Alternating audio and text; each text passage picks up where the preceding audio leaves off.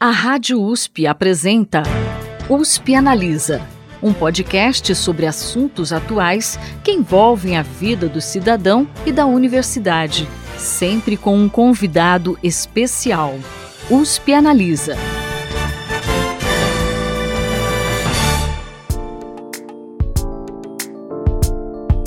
Oi, tudo bem? Eu sou a Thaís Cardoso e você ouve agora mais um trecho da entrevista deste mês no USP Analisa sobre educação. A gente está conversando com o professor Mozar Neves Ramos sobre o trabalho da Cátedra Sérgio Henrique Ferreira, da qual ele é titular, e também sobre as políticas públicas educacionais.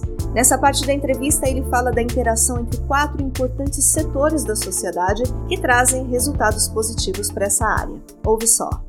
Bom, como a gente já comentou aqui, o foco da cátedra Sérgio Henrique Ferreira é exatamente contribuir com as políticas públicas educacionais brasileiras. Para isso, têm sido feitas várias parcerias, não só com prefeituras, mas com entidades do setor privado e do terceiro setor. Considerando que a cátedra está ligada à universidade pública, no caso, a USP, eu gostaria que o senhor comentasse como essa interação envolvendo governo, universidade, setor privado e terceiro setor tem revertido bons resultados para as políticas públicas educacionais. Olha, Thaís, eu trouxe muito a minha história nesse contexto para a atividade da cátedra.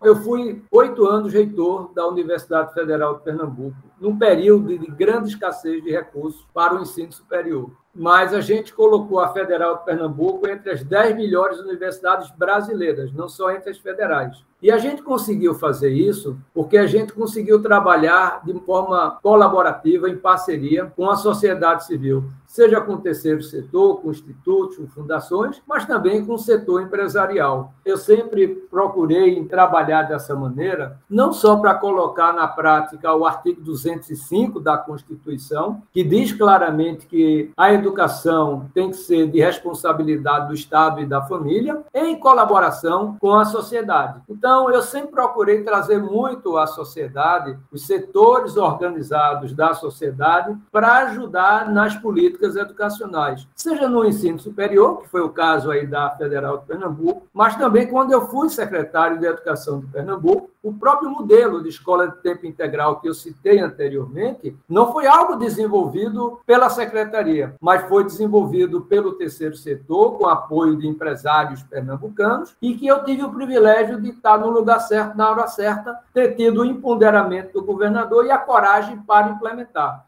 Tinha um reitor que eu conheci da Universidade Tecnológica de Compiègne, na França, ele costumava usar essa expressão, carré magique, quadrado mágico. E o que eu chamo de quadrado mágico é isso que você citou logo no início da pergunta. É quando você coloca nos quatro vértices do quadrado né, o poder público, o governo, que é o beneficiado dessa ação, o terceiro setor, que são os institutos e fundações, que são braços sociais das empresas, as empresas que não têm institutos e fundações, mas querem financiar a educação, e a universidade que produz conhecimento, produz ciência. Então, quando a gente trabalha esses quatro segmentos de maneira harmoniosa, isso resulta em benefícios fantásticos para a educação. Né? Isso, inclusive, blinda aquela questão que eu falei também da descontinuidade, porque não é algo só daquele governo, é algo que envolve todo um conjunto de forças da sociedade e local, do território. Isso ajuda a evitar a descontinuidade e a promover políticas públicas de Estado e não de governo.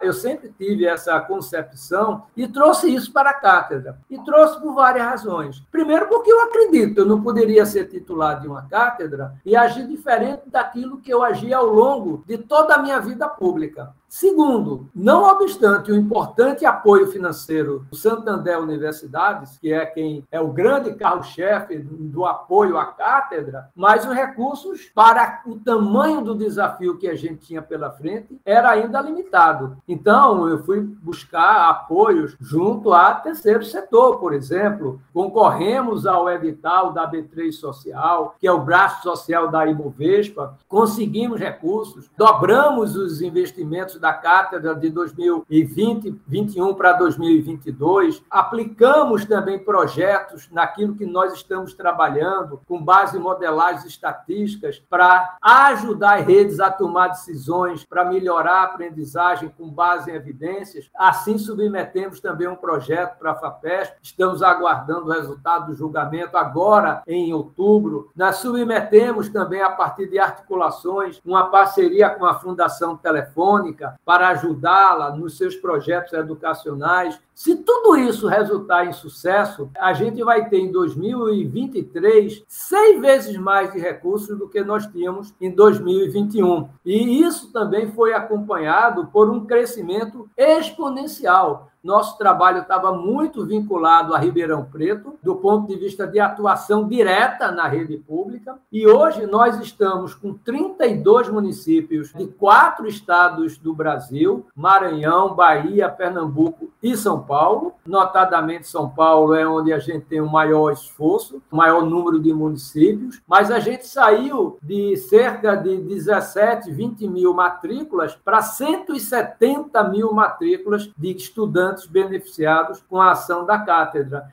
Saímos de algo em torno de 34 escolas para 419 escolas. Foi um salto quântico, né? um salto exponencial de trabalho, o que apenas vem demonstrar a assertividade nossa lá atrás de ter considerado a aprendizagem e a desigualdade como os dois braços de atuação da cátedra. E agora, no pós-pandemia, os municípios estão precisando, como nunca, de alavancar as aprendizagens e de reduzir as desigualdades. Então, o trabalho da cátedra se encaixou como uma luva nos desafios municipais no pós-pandemia. Então, eu estou com bastante otimismo em relação ao trabalho da cátedra, principalmente a partir dessa nova dimensão, seja de matrículas, seja de escolas, de municípios, mas principalmente de investimentos, seis vezes maior do que aquele quando nós começamos.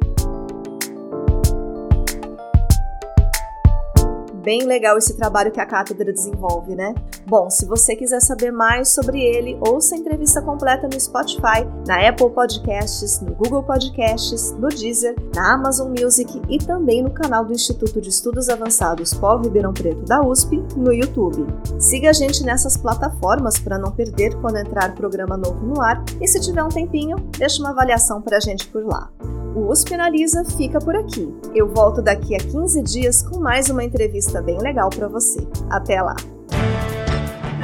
Você ouviu USP Analisa, um podcast da Rádio USP Ribeirão em parceria com o IEA, Instituto de Estudos Avançados Polo Ribeirão Preto.